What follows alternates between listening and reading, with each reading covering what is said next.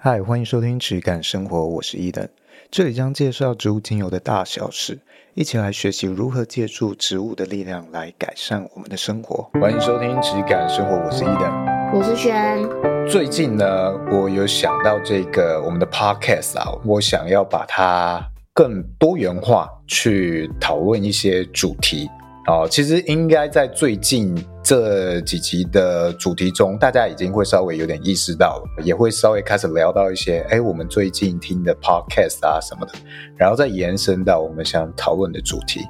那因为精油的东西，我觉得核心的一些心态的东西，还有一些基本的辨识方法啊，有关市场上的一些补充。啊，或者是你去学习精油书籍啊、芳疗书籍或芳疗课程之外的一些补充，我觉得都讲的算是基本的东西都讲差不多了，所以会回归到我们的这个 podcast 的名声“只感生活”的这个生活啊，我们会再多探索一点。嗯，至于呢，今天我们要跟大家讨论的就是要把兴趣变成工作吗？我觉得这是一个蛮有趣的一个主题，也是可能跟各位听众会有一些相关的。嗯，为什么今天选这个主题？就是这一两年来啊，就是我经营 Podcast 以来，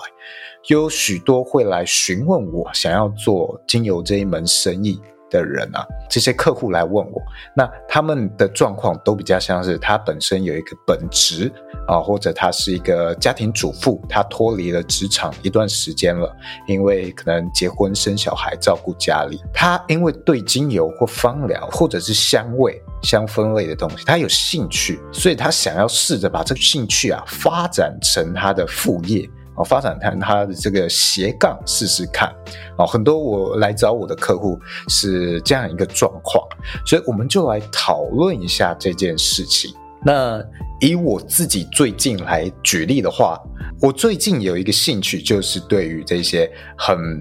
AI 相关的东西，我非常有兴趣。其实，在大概好几集以前，好几个月以前，我们就分享过好几集跟 AI 有关的东西了。就是作为一个精油与生活的节目，我们发 AI 的话题跟相关的这个 AI 绘图应用，我们发的居然比老高还早。好，早非常多，嗯嗯 嗯，所以就知道，哎，我对这个兴趣的关注度是很高的。像如果有关注、有看过我们的这个呃之前直测的品牌这一方面的网站，其实我们也是在好几个月以前就有尝试把这个 AI 绘图去融入进这个产品介绍里面，当然只是很初步的，对，哦，去试着去。跟这个 AI 去讲说，哎，我的产地是哪里？我的植物是什么？试着帮帮我模拟一个它的环境。因为过往我非常认为非常困难的一点，到就是到底要怎么样去揭露这一种产地的透明化？那。AI 其实它这种有点带有故事性的，它是一种我觉得比较抽象意图的表达。它也某种程度上或许有机会去填补这一块，把它当成好像一个神话故事一样去这样讲述。哦，所以这个是我最近这半年多来非常有兴趣的一件事情。哎，像轩你的话，最近有什么兴趣吗？我最近呢，因为老公就是有开公司嘛，就是我们用新的身份在准备要营运一间公司。那公司的前置期，它会有一个很繁复、很繁复的，比如说你要做账啊，然后跟会计师对啊，然后了解财务的过程。然后，嗯、呃，我我记得我是在去年大概年底。大概十一月的时候就买了一堂课，然后那堂课也是所费不赀，就是算是在线上课程里面算蛮贵的，一万多块课程。然后他就是啊，我我觉得我可以直接讲，但是我没有要帮他业配，我们毕竟也是这么小，人家已经卖超过一亿元了，所以不需要我帮他业配。超过一亿元？对，不是艾丽莎莎吧？不是不是，是是那个。呃，MJ 林明章老师的超级数字力，但是我拖了非常非常非常久，就是我我我虽然是一个拖延症患者，我都没看，就是十一月买到现在，我都没看过半堂课，然后终于在前几天想起了这件事情，然后呃，因为大家都就是听过以前的节目，应该都知道我的本职其实是在行销上面嘛。然后，但是我最近在因为身份上的转变，然后因为公司现在是筹备期的状况，所以是用最精简的人力，就是呃，谁比较适合去做什么，谁就去做。那呃，在我们这间公司的编制上面呢，我老公当然是比较从事于生产或者是创造的人。那如果把他的时间拿来播这种比较行政上面的东西或财务上面的东西，其实是一种浪费。所以相对的，我就去替补这个职职位或这个职缺，然后我就在做账的过程中，然后产生了嗯，我觉得算是有引起我一个很大的兴趣，就是诶，我原本的可能前。前三个月，我会觉得我要帮这间公司多学习一些更多行销知识。可是，在现在这个 moment，我反而觉得我要更懂得如何去控管财务，然后去创造一个健全的公司体制。然后，所以我就是很认真的来上那个林明章老师的课程。但是我必须说，真的是对我来说有点吃力。不过，它引起我兴趣的地方，就是如果我真的把这块征服了，就是我把财务三表都做得非常好，然后我也看得懂别人的财报的话，那我觉得我应该是蛮厉害的。所以我最近在财务方面，就是公司体制上面，呃，这些比较繁琐的呃财务流程上面，产生了非常大的兴趣。不过，我觉得我自己还没有找到那个最甜蜜的点，可能真的是要征服了它，然后或者是这个。呃，内账做的很漂亮，或者是呃，可能真的流整套流程有被我设计出来，整个 SOP 有被我设计出来的话，我觉得那可能才是我的甜蜜点，就是获得成就感啊。对，然后所以最近算钱会是你的兴趣。对，其实你你现在在经历的东西，有点像是我刚开始接我家里的公司的状况，有点像。嗯嗯。我一开始接公司，我其实花了大概一两年的时间，全部都在重新计算这些东西。嗯。无论是库存还是成本之类的。是。你其实会很讶异，一间可能经营几十年的公司，它可能很多东西都算得不清不楚，对，而且有时候这个东西可能才是正确的。嗯，对，哦，这个很奇怪，就是因为我也当初买了好多好多这种会计啊、财报啊相关的一些书籍课程，嗯，但后来我我要去算的很细，我要照他们给的这些公式去算的时候，才发现说，哎，很多东西其实是没有办法套用到规模太小的时候，就是你可能在。是几十万、一百万以内一个月的时候，你其实不太需要去想这些事情。好，就是这些事情你算，为了算得太精，有时候可能会阻碍很多你开始起步的顺利程度，像我妈妈她自己本身她的专业其实她也是会计系毕业的。哦，但是他这些东西他去选择不算那么细，嗯，而是他只抓一个固定的倍率，像是我们蛮久以前介绍的相关的一些利润啊，怎么去算的这些级数，嗯嗯嗯嗯，哦，他只是抓一个大概的倍率，他只要确保他有这个利润，他他能够赚钱。他就让这件事情去跑动了。那他其实真正花精力、花时间的是在这些金流的周转上。是。那这些东西他就放开，因为对于他们来说，那几十年前你要去处理这些东西，要算清楚是非常困难，算旧账算不完的。呃，是。然后当初他们也没有那么多方便的工具啦。对。那像我们现在当然是好很多啦，有很多哎方便的表格啊，Excel 啊什么的。都比他们当年好很多了。那甚至你现在哦，你真的不会写什么表格的算式，那你把你的成本还有你想卖的利润打给那个 AI，请他帮你生一个表格，哎，那也可以。嗯，现代人就用现代的解决方式啊，呃，所以呃，有非常不一样的角度。你站在什么样的位置再去想适合你的事就好。那像是你遇到的状况，就有可能是，哎，这些老师他们可能都比较针对是大公司。很少是那种，哎，你可能一个月只赚你的公司或品牌只有几万或十几万，是哦，他就比较没有办法去站在这个角度去帮你解释这件事情，所以你在学习的时候就会有很大的落差感。那我觉得，我觉得我有一件很很重要的事情，是因为大部分的人。其实都对这些东西是有排斥的，就是比如说算数字、算东西，就是是有很，就是我说我们这个圈子的啦，可能像行销圈的，就是大家不是以理工背景为出来的人，那可能对数字敏锐度就没那么高，然后可能在无形之中就会错失一些东西，然后是因为刚好就是公司算是成立的时候蛮顺利的，然后前面有接到比较大的案子，可能真的是。加起来是需要去很精算出你报税要怎么报，然后要怎么样去抵，就各项抵消等等的那种会计的。所以我觉得在这上面我研究嘛，就是我我下功夫是有意义的。但是如果今天可能公司刚开始，然后我觉得我大概只要需要了解。定义上面，或者是实质上面，这个怎么做就好，嗯，不用到学习的很透彻，就是至少要先了解。因为我觉得最大的困难点在于我自己对数字没那么敏感。我是一个讲我就是讲我的自己的命格的话，就是命理师有说过，我是一个命带空劫的人。就是如果有懂紫微斗数的，可以听得出来，带空劫的意思就是呢，就会有点空空天天的，然后。就是我自己的自己的哲学是，我觉得钱赚的够用就好。可是现在成立一个公司，代呃，而且在公司我们公司的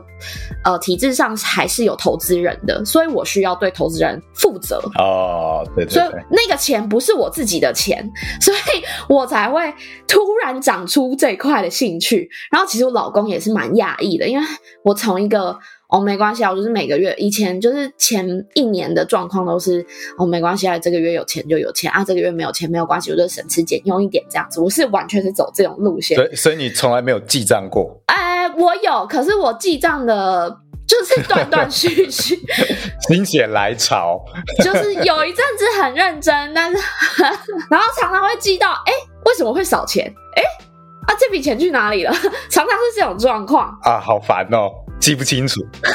对，算了，对，我就后来就不想记了。但是我觉得可能是因为生活、生命的转变，所以它促使我长出这个兴趣。然后我也很认真的是要去做这件事情的原因，是因为你想要把这间这个公司长久往十年、二十年往往下发展下去嘛？那你不可能不去。想得远或想得多。当公司现在体制上面没有人可以去做这件事情的时候，我觉得自动补位，我就去补这个位置。所以我的那时候的想法就是这样。嗯，而而且我觉得你是呃，你是有一个蛮大的东西来推进你，就是你知道你这件事做得好的话，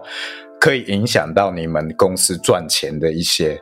能力或细节是是会有改善的，所以我觉得这件事情其实是很多你在学一个东西或者学一个兴趣很大的一个推进力，就是你要有正面的回馈。对，像你的回馈就是你知道这件事情是可以赚钱的，可以帮助你们公司赚钱的。嗯，那很多兴趣，我觉得它最终有没有变成工作，其实这个会扮演一个蛮重要的角色。像我自己个人是有蛮多兴趣的，超多。呃，对，像我自己以前总瓜来说的话，我的兴趣大部分会集中在创作类相关。嗯，如果呃要挖掘这一个兴趣的来源，可能要到我高中时期。就是我高中时期，我们的学校蛮小的，但是蛮推崇一些艺术类的创作。啊，有一个文艺奖，呃，有蛮多的项目，杂七杂八，什么书法啊、绘画。那每一个奖项可能都有个一两千块的头奖的奖金。那那时候我就觉得，哎哎，有一个这个奖项好像竞争很少，我就参加了一项、两项，然后哎赚到钱了，就有得奖，我就觉得哎这个还蛮好赚的嘛。那我有一次就 就全部都报名，我每一项我都都想要参加，都想要得名，想要看到那上面哎每一个项目都有我的名字出现。然后那时候以学生来说，赚奖金总共一万多块，算是蛮多的。那这件事事情就有鼓励到我用创作去赚钱，去当奖金猎人。所以我这个兴趣到了可能大学都还有在持续，也蛮常蛮常去参加一些创作类的比赛去得奖这样子。像是设计这块的话，我过往在当奖金猎人或者是在学校的时候做这些。呃比较实验性的东西，或者是概念性的东西，我觉得很有趣，我很有热忱。或者你要我设计一个 T 恤，然后这些我都觉得很有趣。但是当碰到了，哎，我出社会，我开始接公司，要碰到商业化东西的时候，这件事情就会变得有点困难，因为你会发现很多东西会很受限。例如，哎，你今天就是逼不得已，你一个很美的标签，就是一定要放上一个 QR code，怎么办 code 就是很丑，嗯，到底有什么办法可以让这两件事情融合的很好？或者是那个回收标章，回收标章也很丑。到底要怎么样，我能够同时容纳这些东西，然后又好看？还有很多各种杂七杂八的那个呃商品说明，这些都没有很好看。你要怎么样去找到一个平衡点？那这件事情的打磨过程，有时候就很受挫，会让你这个兴趣有一点消磨掉。这些都还是在我做我自己东西的时候跟我自己相关。如果你今天要我帮人做设计的话，那这个就更不可能了。这个一定会更消磨我的热忱。不过我现在设计这一块。当初的兴趣算是有一点转变了方向，它比较体现在我做社群时候的一些贴文，或者是像 podcast 的封面，这个我做了就觉得，哎，还算对我来说有点有趣的东西，所以我还是能在这些东西里面找回一点我对这个东西的热忱。那像是我另外一个蛮有兴趣的，我认为我认真做是可以当正职的一个兴趣，就是摄影。摄影也是我从大学时候就开始有兴趣，那我也有一些选修是有修相关的，所以这个东西算是我蛮熟。那我真的认真的话是可以当饭吃的，好像是以前大学去接一些活动的摄影，活动的摄影记录，可能一天三千块。哦，那你真的认真来讲的话，这个应该也是可以赚比一般人多的薪水，就是还算 OK，还算不错。但是摄影这个东西，你要赚钱的拍摄内容，跟我认为创作有趣的摄影内容，对我来说那个差异很大。就像是呃活动的摄影记录这件事情，是我不太会觉得有趣的。好像是也帮人拍过婚礼记录啊什么的，嗯，那个对我来说其实很消耗哦，真的。但是我我如果不是做工作，我拍我自己的摄影，我我觉得有兴趣、有趣的东西，那种时候对我来说不是一个消耗，而是他再怎么累，累了一天，然后即使那个没有钱，也会让我觉得被充电到。所以他有点同时是以摄影当成一个媒介，但是呢，一个是消耗，一个就是充电，差很多。那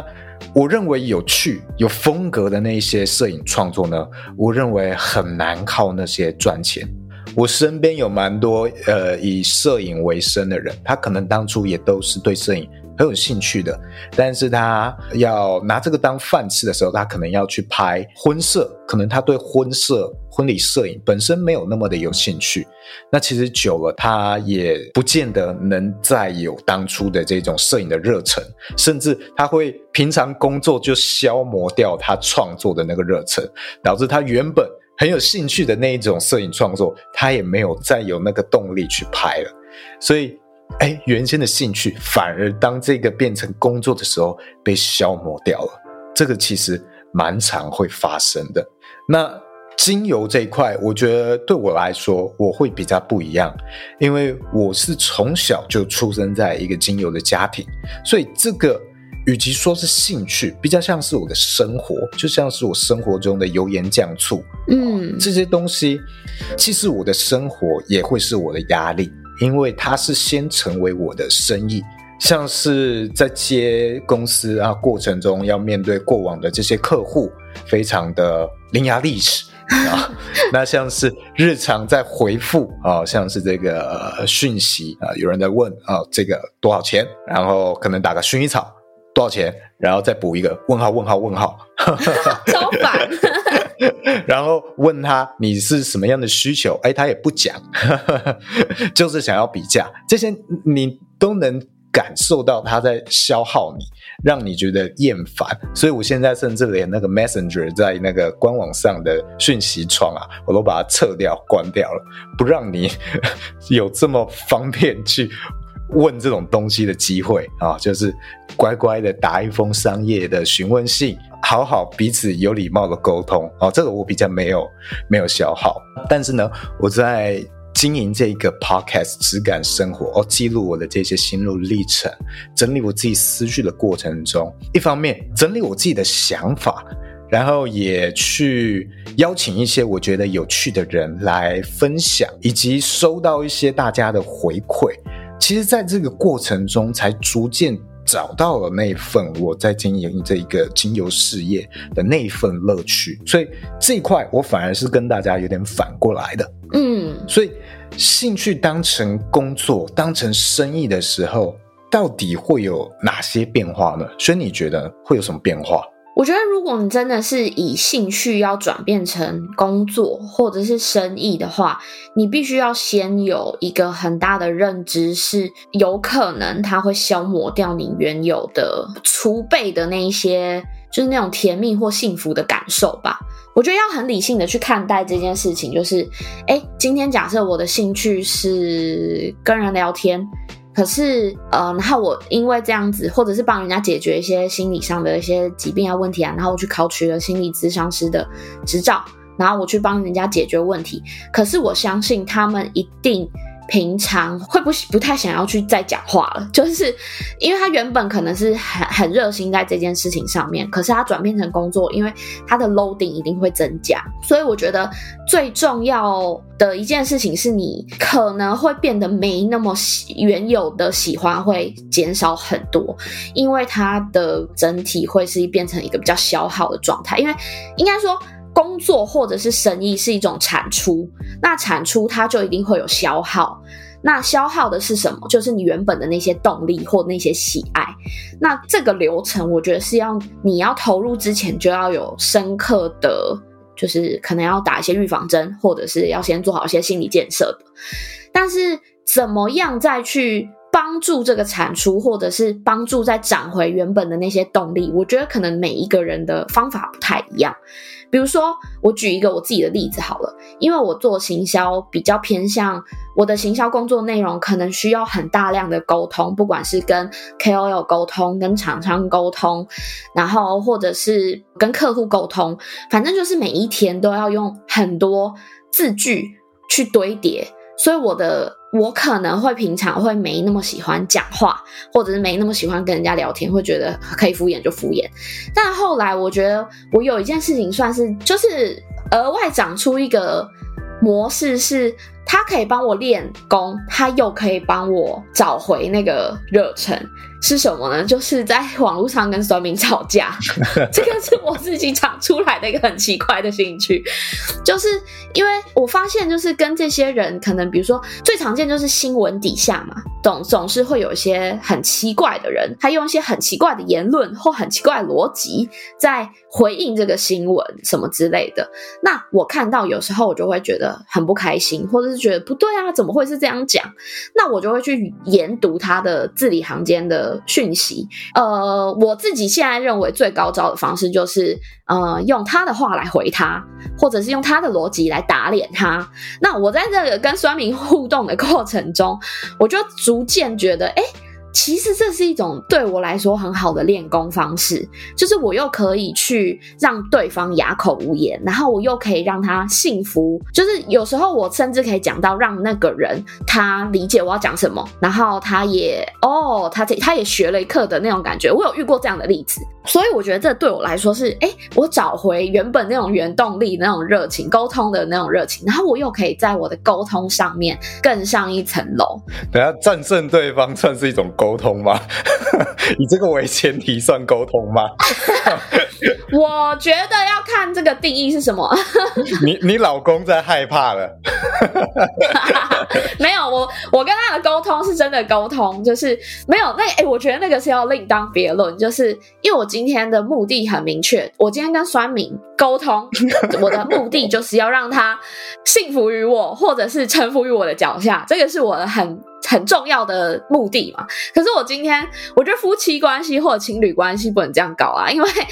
夫妻关系跟情侣关系其实是一种更好的合作关系，那就没有谁一定要赢谁这件事情，所以心心态是不一样的。所以，如果你的工作是网军的话，你失去了热忱，就可以参考一下哦轩的这个意见。哎，有没有办法从这里找回你当网军的工作热忱？但是我觉得，因为我前期就可能就是这个这个这个兴趣，好像是三五年前开始长出来的一个兴趣，然后。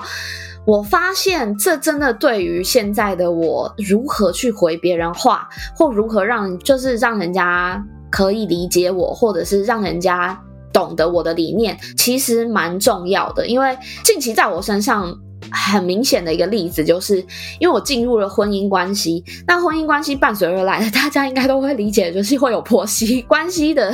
需要去维护或维持。那刚好我的婆婆她是一个蛮有趣的人，哦，讲的非常的客气，对，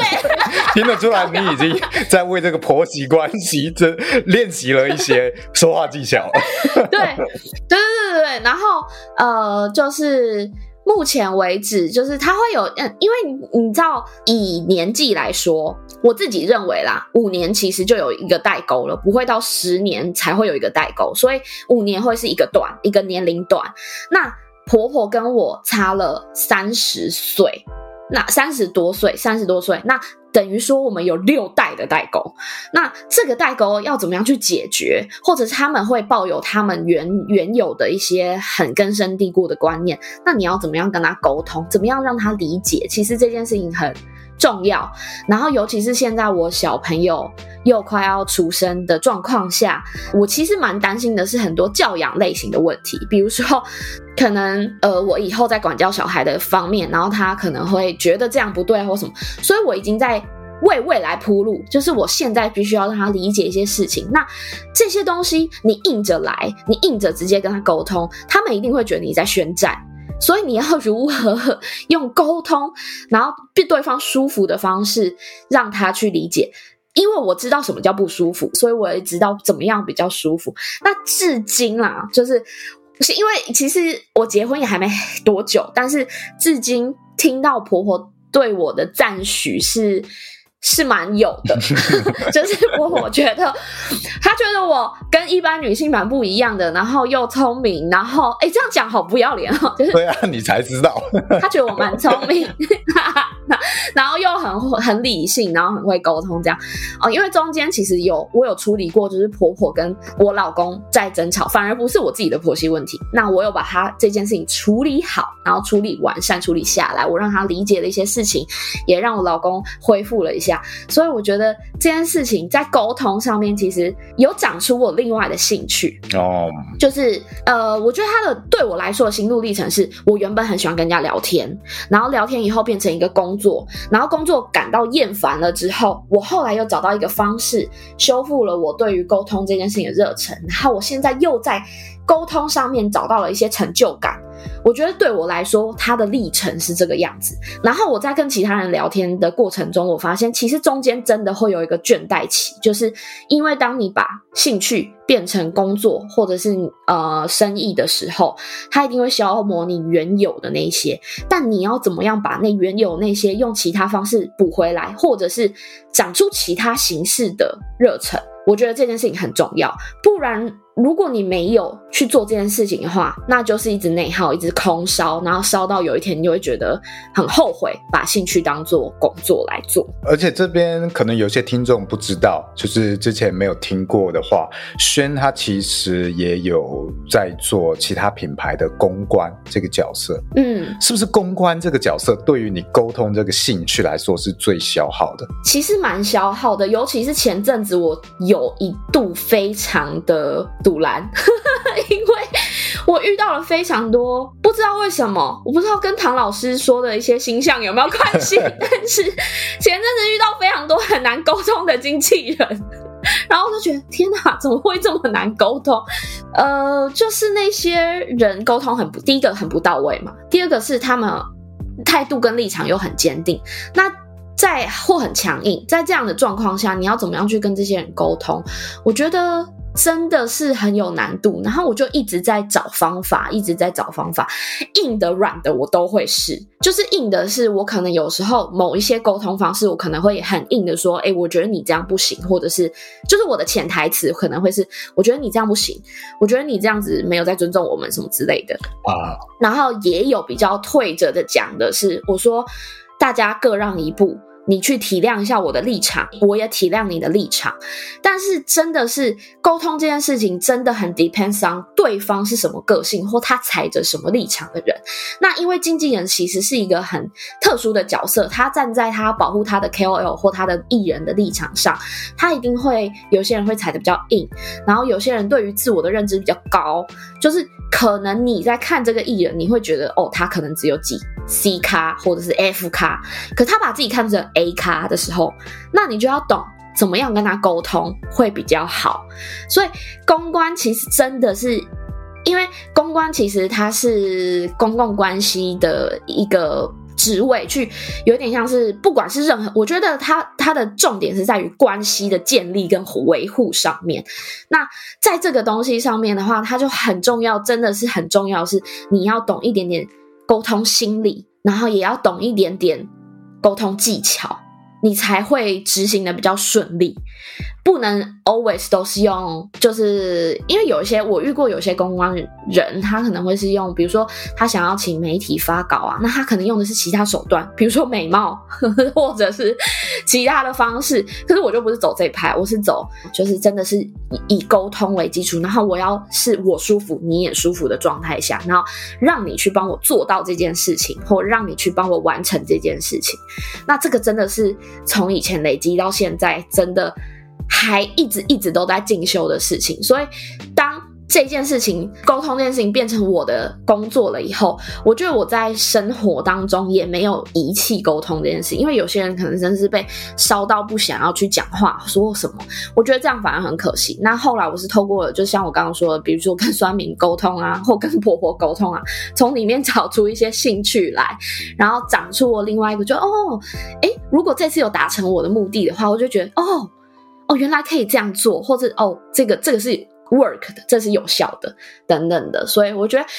如果你真的要把兴趣当成工作的话，你必须要有一些备案，或者是有一些有些本事。对，你要你要知道你正在做什么，然后你也要知道它有可能会去让你不舒服，让你烧掉你原本的热忱。可是如果你确定要做下去的话，那你一定要找到可以补回来你的那些血条的方法，就是你要去找魔力药水在哪里。这样是不是可以这样总结？就是当你这个东西是一个兴趣的时候，其实你可以自由的去选择，只挑开心的东西做。如果这个东西让你不开心的话，你就不要做。就好像是你可以很挑食，嗯，那些你不喜欢的东西都不要吃，没有关系，嗯。但是今天你当成了工作的时候，大多数的情况下，你因为是一个工作，是一门生意，所以你会。不得不去处理一些你会不开心的事，狗屁倒灶的事。对，因为你要为了赚钱，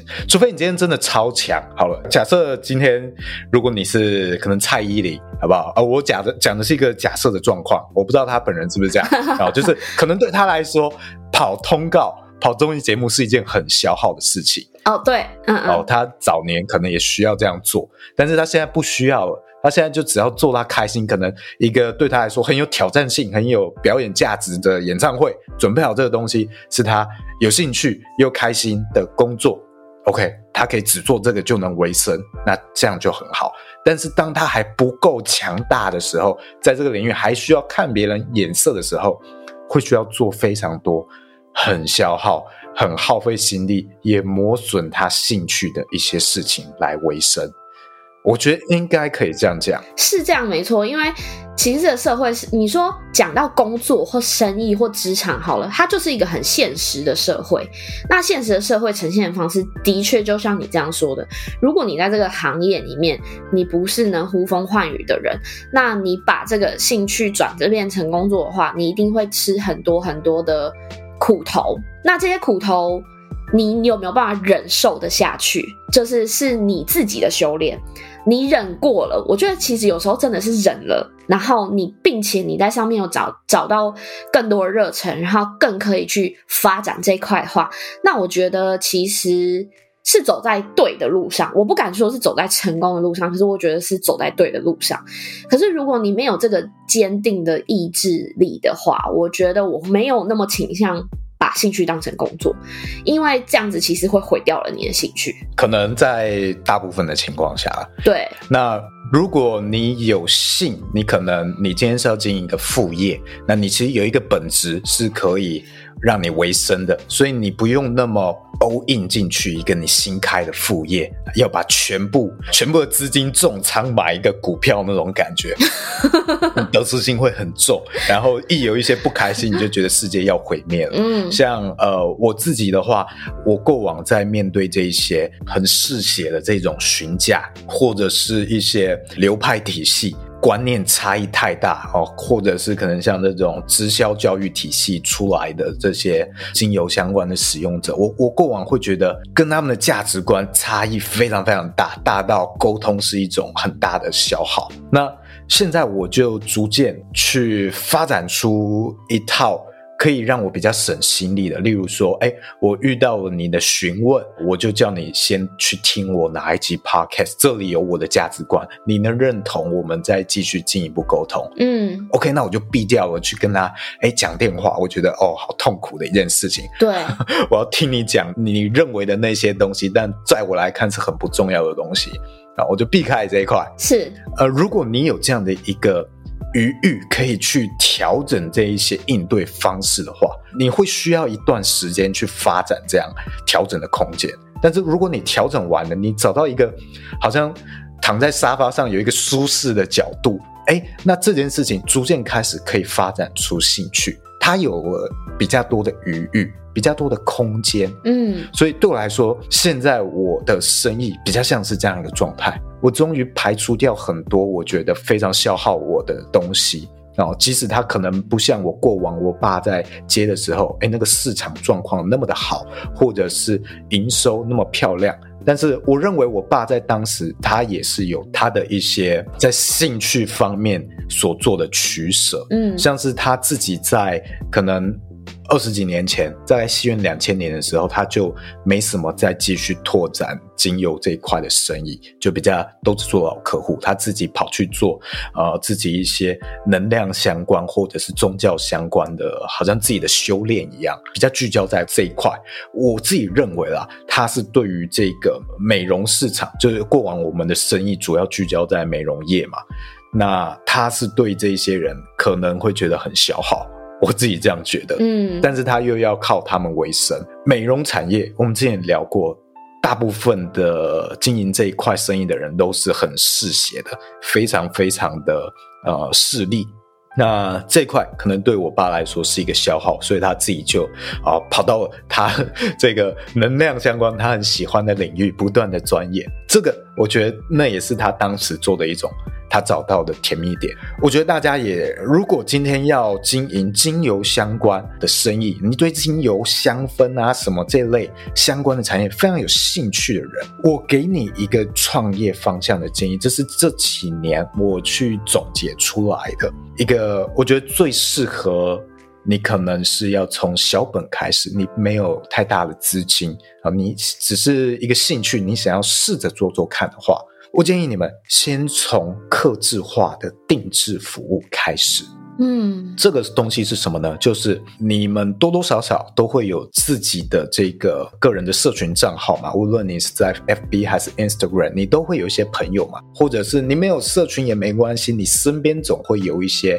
亲戚啊、朋友之类的嘛。那先从满足这一些人的需求开始去尝试，你甚至一开始不见得一定要收费。啊、这件事情很看个人啦。也有人觉得不收费的话，对方就不会重视你帮他们做的服务。所以这块看个人，你可以先从这些东西开始，为他们的问题试着去针对性的去提供一个解决方案的商品。无论是你要调一个保养油给他也好，或者是为他调了一个香气、香氛、香水也好。啊，这些东西，你可以先从这些东西开始，在这个过程中呢，你就可以用最小的成本去尝试了。你可以逐渐这样子去收集数据以及他们的回馈。我们过往讲，你一个样本数据至少要到有三十个样本，可以算是有了最小可供参考的数据。所以我会认为，你至少收集三十个样本之后，哎，逐渐形成自己一个小小的体系了。你会知道哪一些东西是比较满足现在人的需求，那你可以把这些东西尝试变成一个比较固定的商品，啊逐渐发展下去。我觉得大家不用，也不太应该一开始就砸大钱。好像我过往有一个客户跟我买了，那他过往他呃之后他逐渐砸了很多钱，好去做保养品啊什么，他陆续砸了快两千万，但是我觉得他的品牌还是没有做到很成功。哇哦，虽然仍然存在，但我觉得他应该没有什么赚钱哦，他只是还活着，但是还存在。但不见得算是活着，应该这样讲。因为当你砸了大钱做下去的时候，大部分的状况你会发现，你自己当初认为很重的这些品相或应该有商机的这些品相，很有可能通通都没中，所以他又要再改，再改又要花钱，标签、容器包装、分装这些，通通都是投资，包括你花费的时间也是投资。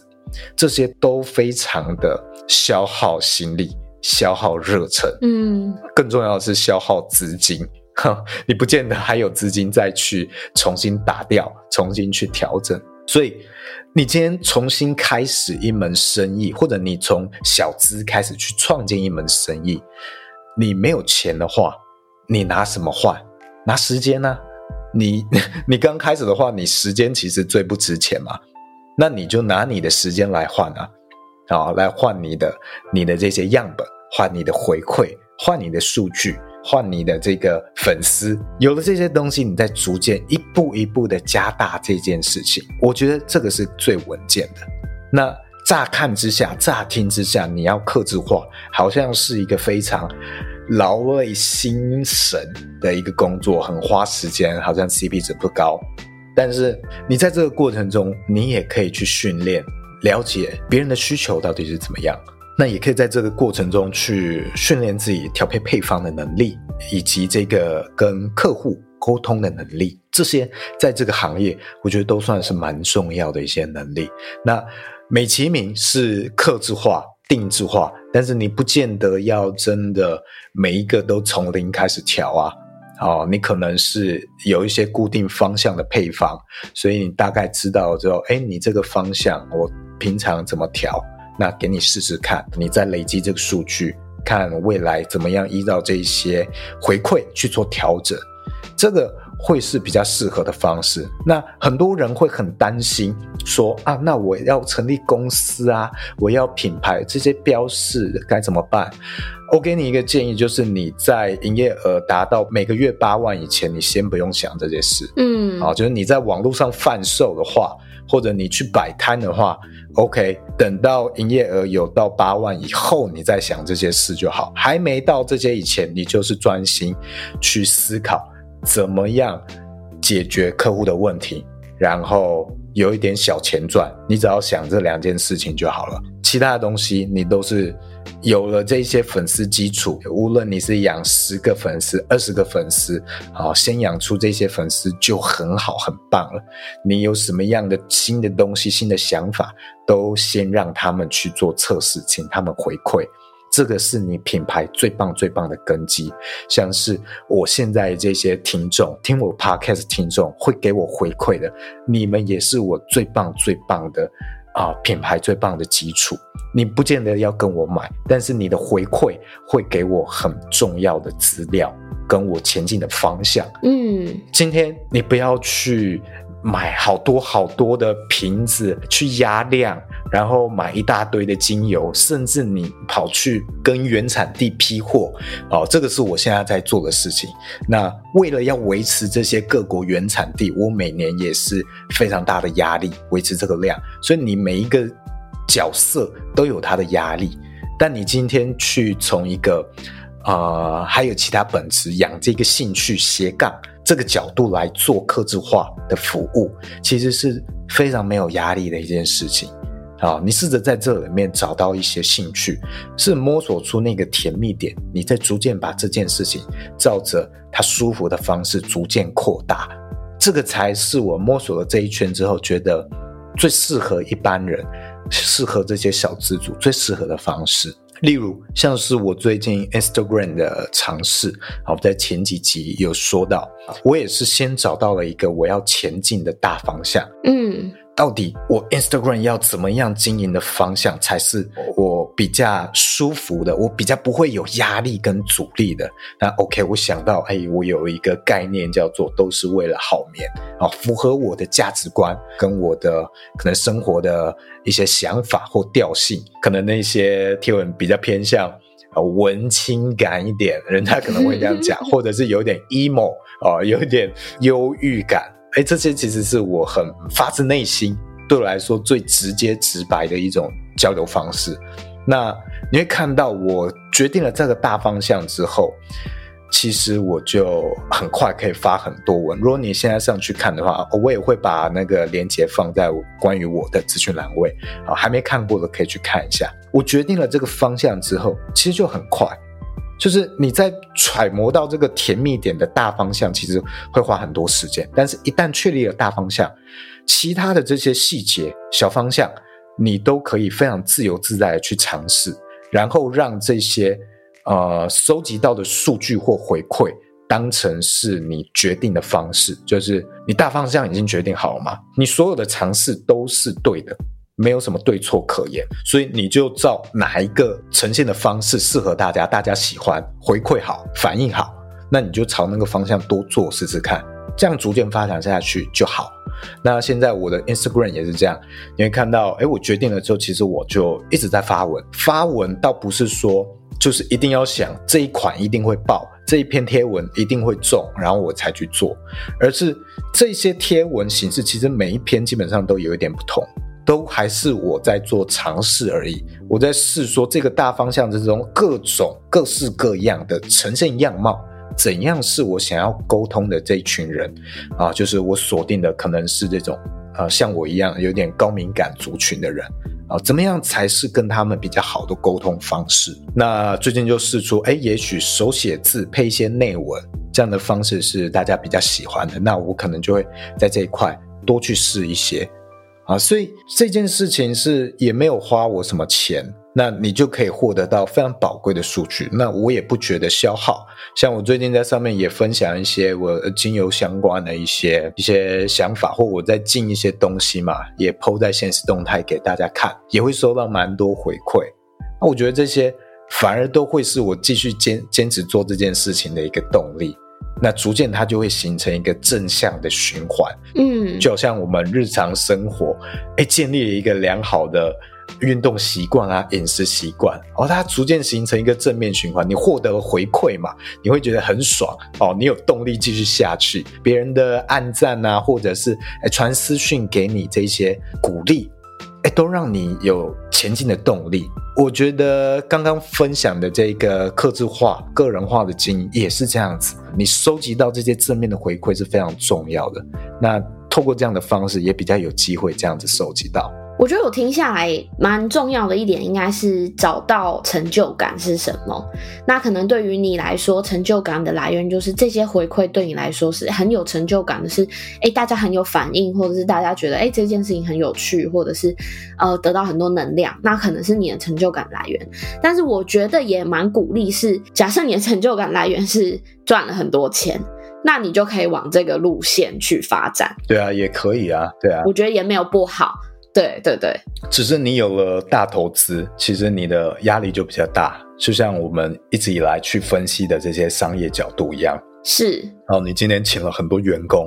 那你今天每个月都在想你的薪水要从哪里来，我要怎么赚到这些钱分给他们？对，而这件事情可能会让你没有余裕去找到你这个经营，